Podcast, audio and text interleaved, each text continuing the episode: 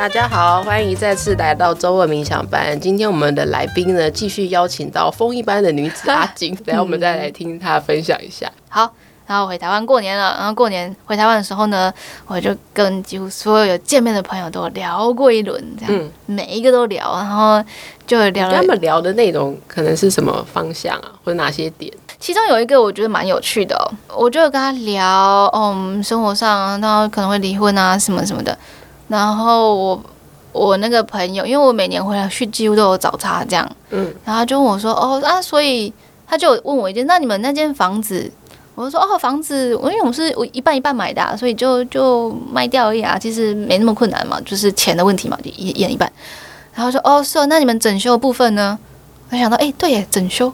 因为其实我们买那栋房子是因为看中它旁边有一一个像车库的地方，但是一它它其实蛮瘦高的，很高哦，八公尺高。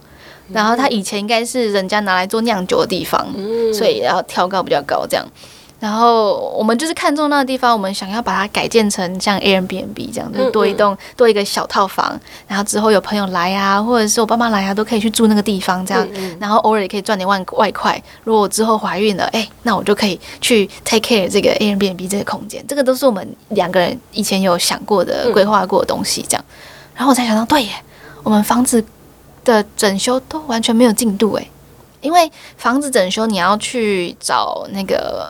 包外包工嘛，那找外包工这件事情，他那边他爸爸有认识的资源嘛，但而且就就是另外一个不同的法文单字领域，对我来说非常吃力。我之后我自己有把那份报价单单字每一个翻译过，知道那个是什么东西多少钱，但是我还是没办法自己主动去跟他们接洽嘛，所以都还是透过我先生去接洽，所以才发现，哎、欸，对，其实这件事情真的拖了很久，拖了一年多两年了都没有动工，连个报价单报价单来了，然后跟他们点头。说要改建也都没有进行，这样，嗯、然后我就觉得，哎、欸，对，这件事情没有没有完成，就大家都一直拖，一直拖，然后这这个过程我也很委屈，因为我会比如说三个月就问他一次，他就会觉得很不耐烦，就觉得我有在做事，我有在做事情了，然后或者是说，哦，今天星期五让我休息一下好不好？这样，嗯、就是一我就会发现，其实我这段感情生活中，呃，很多小细节，很多很多事情，我都会。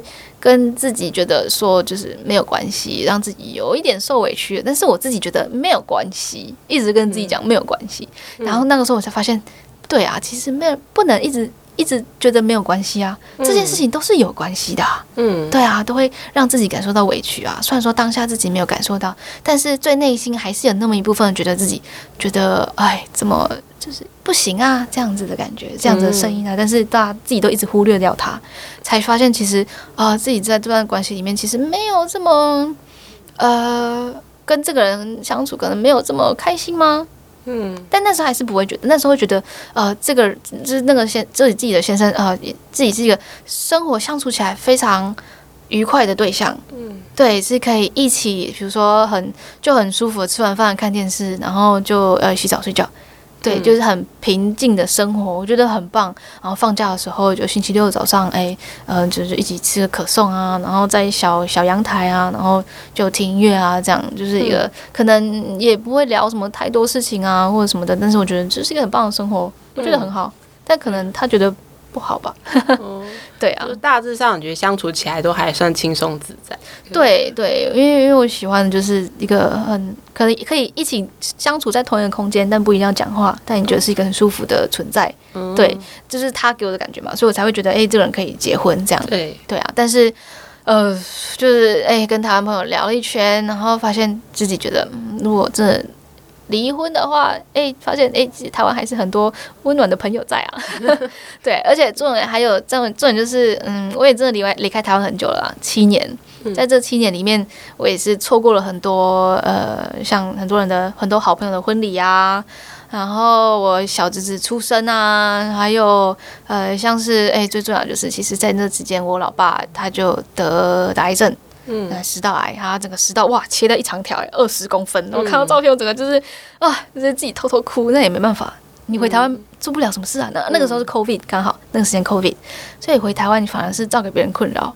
嗯，对啊，人家更不想要跟你接触吧？你这个外国来的病毒。嗯，对啊，所以就就觉得啊，自己错过了很多事情。然后爸爸妈妈因为年纪变大，就觉得好吧，那那就那个时候还没有想说真的会离婚，可能觉得可能还会再拖一阵子。嗯嗯，对。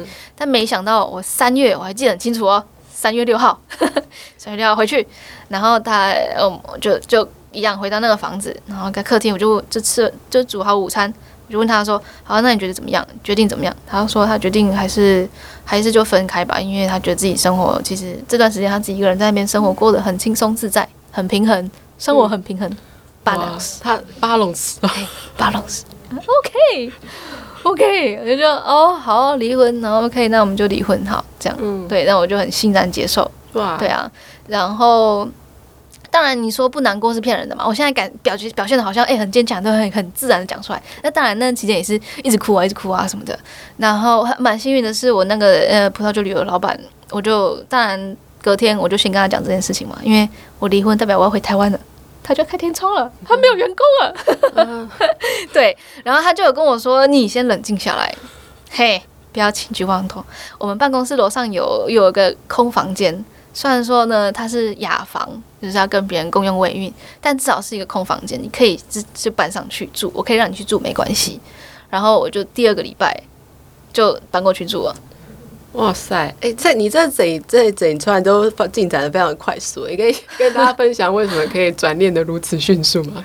因为我觉得待在那个房间，我每天看到它，我就就北宋啊。嗯，对啊，当然我们因为我们还是有养这只小狗嘛。嗯、我之后虽然说搬去办公室那个小房间，我还是每个礼拜会回去那个屋子去遛狗。嗯，对啊。但是我觉得老板这个提议真的非常非常帮助我很多。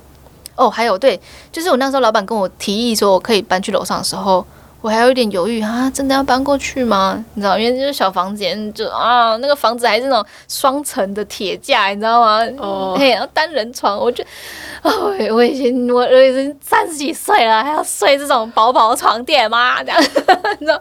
然后呃，我那时候回去那个家，然后我就呃，我先生也就问我说，哦，就就就。刚好我就有跟他提到说，哦，我老板说办公室楼上的房间我可以搬过去，他就说你不用搬过去啊，没关系啊，你可以继续在这边住啊，反正我们楼下有客房哦，他就睡客房，我是睡我们原本的主卧室。嗯，然后我就有点觉得心动吗？不是，凭什么你要决定我的决定？哦，对，我我就觉得凭什么你说不好就不好，呃就决定我搬出去了。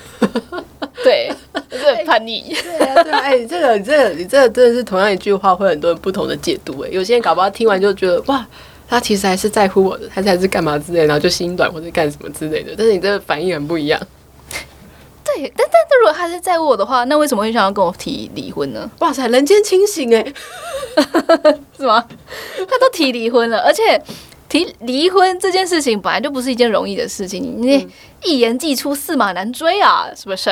嗯，对啊，他可以这么勇敢的把这个想法讲出来，那代表是一定有想过。对，对啊，所以那就也不用再去挽回什么的。对，对。但这整件事情还是发生的非常快速，也是我们快速的那个 recap 一下，就是他其实是从提出来，然后他们真的离婚，跟你真的决定，可能才三个月嘛。对，十二月底，二二二年十二月底，然后在二三年三月，啊，才三个月，有些人可能搞了三年或者三十年都没有真的离婚。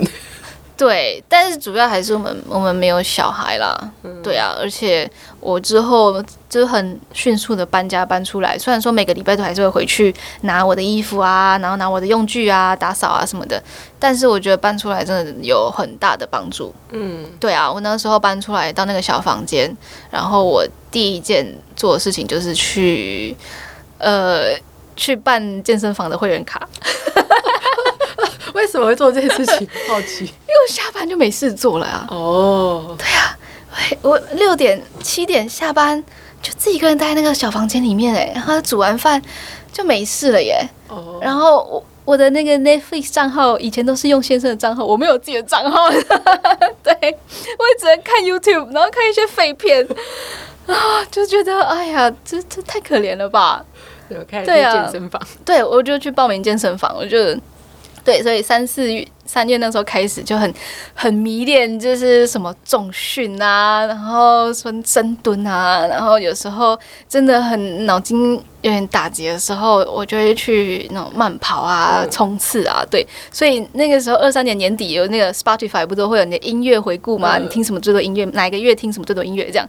然后那个时候回顾四月份，我听最多的音乐是那个呃呃叫疯狂果汁机，叫什么 Juicer Crazy Juicer，对，他的歌都是重，就是很很吵的那一种。音乐，咚咚咚咚，对对对，嘣嘣嘣那音乐。其实我平常很讨厌听那种音乐，因为我觉得很吵。但是我慢跑的时候就很喜欢听那种音乐，音哦 Fresh Juicer，对对对，因为它音乐真的就是很搭配那个跑步的那个节奏嘛，所以可见我四月份真的是疯狂的跑步，对，对，就是一直慢跑，对，然后呃。我也是。那后来你什么时候决定要搬回来台湾呢？哦，那个时候一直很想要搬回来台湾，就已经有决定要搬回台湾了。因为在法国没有没有家了嘛，没有这个牵绊，没有这个理由让我留在法国嘛。对啊，那个时候会留在法国也是因为认识了这个这个男子嘛，我觉得他真的不错的人啊，很很温暖的存在啊，这样。那既然他跟我提离婚，那我就回来台湾。只是那时候我老板呃，因为我也是很感谢他帮助嘛，所以我就决定再帮他把。二三年的工作把它做完，那个年份做完，嗯、因为我知道他会很真的会很需要人，那我真的很喜欢这个工作，你知道吗？我老板也跟我说，哦，你就留下来呀，我会帮你办工作签啊。我有问过我们会计师了，反正就是再缴个两两两三千欧元给政府嘛，对不对？我会缴啦，你就留下来帮我工作啦，啊，房间你就继续住那里啦，这样。他其实很想我留下来，然后我也是有。有犹豫了一下，你知道吗？因为我真的很喜欢这个工作。嗯、那我也觉得，哎、欸，那如果我可以，比如说夏天在法国，然后冬天回台湾，哦，这样好像还不错哈。对呀，好像还不错哎。对呀，但是不行啊，我就是这不是我的长远规划。我已经不是二十出头的年轻妹妹啦。哦。对啊，二十出头我可能还可以享受这样的人生，但是我现在不行，我已经三十几岁了，然后。就就觉得哎，人生还是想要稳定下来。嗯，对啊，所以，接下来会想要做什么呢？哦，这个就很有趣了，因为其实我在在法国布根地的时候，就有就陆陆续续有很多人会跟我说，哎，你呃帮我介绍一些很不错的小酒农啊，然后我可以帮你，我可以进口那些酒款啊，这样你就帮我介绍他们嘛，这样，然后我就哦好啊好啊，我也就真的有把我觉得哎很不错的酒酒小酒农啊的的资料给他们看啊，或者是把一些酒给他们试啊，这样。但是他们都都没有人都没有人有回应，你知道，大家都跟我画大饼，我好生气哦。而且，但是重点是这些小农真的是我很好的朋友，我真的很喜欢他们。我去过他们酒，有些有一些酒庄是我去了去了很多次，他们都知道我是谁，这样他们也知道我可会帮我们推广酒到台湾这样。更是因为他们是小酒农，所以他们都没有什么特级远的葡萄酒款，你知道，也没有那种很有名的地块啊，什么 Gevrey Chambertin 那种地块，所以。可能台湾酒商就哎、欸，嗯，比较难去推广他们的酒，因为也不是这么的有噱头性，嗯，就是一般农民做葡萄酒嘛，对不对？所以啊，我就觉得很失望。但是因为这是离婚，然后我在那个小房间，我也就是一定会想很多事情嘛。我就是想，我还是真的很喜欢这个环境，对啊，嗯、我每次那个时候每天开在载着客人，然后开在那一条葡萄园道路上，我就觉得哇。真的好美哦，嗯，我就要这样回去了耶，好难过哦。然后我就想出了解决办法，可以让我可以还是经常回到这个地方。嗯嗯，那我就把这些很棒的小酒农的酒，把它进口到台湾好了。别人不要卖的东西，那我来卖。我就用我的知识，然后。让大家去了解这些不是很有名的东西，也不是很有名的噱头的酒农，他们做出来的酒也是很好喝啊。嗯、对啊，不一定要是哪一个酒神的侄子侄女啊，哦、对，是不是、啊？哎，这就是哎台湾酒商惯用的一些广告词。对，对啊，就一定要牵一下关系嘛。这个我可以理解，因为消费者还是希望，呃，我喝这个东西是有可靠的、可信赖的，嗯、要不然我毕竟葡萄酒一瓶还是要一千多块嘛。因为有些。布根地的酒真的很贵，可能对啊，一一两千块是基本，有些可能两三千啊，三五千、五千啊，或几几万啊，那可能就是要找一些故事或者什么，让大家去相信或者是幸福，说哦，他因为某一些原因，所以值得这个价钱。对对，要不然葡萄酒你仔细想想，其实都是一样的耶。你在葡萄园种种植葡萄，然后葡萄采收、酿造、装瓶。就这样哎、欸，你中间过程你不会多放其他原料哎、欸，你也不会放金宝哎、对，你现在酿酒越来越减少人为干，越来越自然派的风格来讲，啊、的确是不会添加太多有的没的。对啊，你就算说再多找几个员工好了，你的呃厂商设备、机械设备提升变更高级，但是。嗯，也不一定要有值得到一瓶卖到什么四五万块嘛，对不对？嗯、那有时候就是呃物物以稀为贵，所以价格就变很高，这样。嗯、所以我反而会希望说，那我就把这些小酒农的东西呢一起带回来给台湾，然后让大家认识他们。那之后我也可以有这个理由，可以经常再回到布根地跟他们接洽，嗯、然后呃，他们聊一下新的年份怎么样？欸、对，这也是很有趣的事情。我想关于葡萄酒部分，可能等 King 真的开始他的这些事情，有一些小酒农，我们再邀请他来跟我们讲更多这些酒农跟酒庄的故事。嗯，反正今天节目可能呃快要结尾的时候，我想要邀请 King 帮我们。回顾一下，就是就其实在整个过程当中，最好奇的是你怎么去看待，就是开启一段关系跟结束一段关系。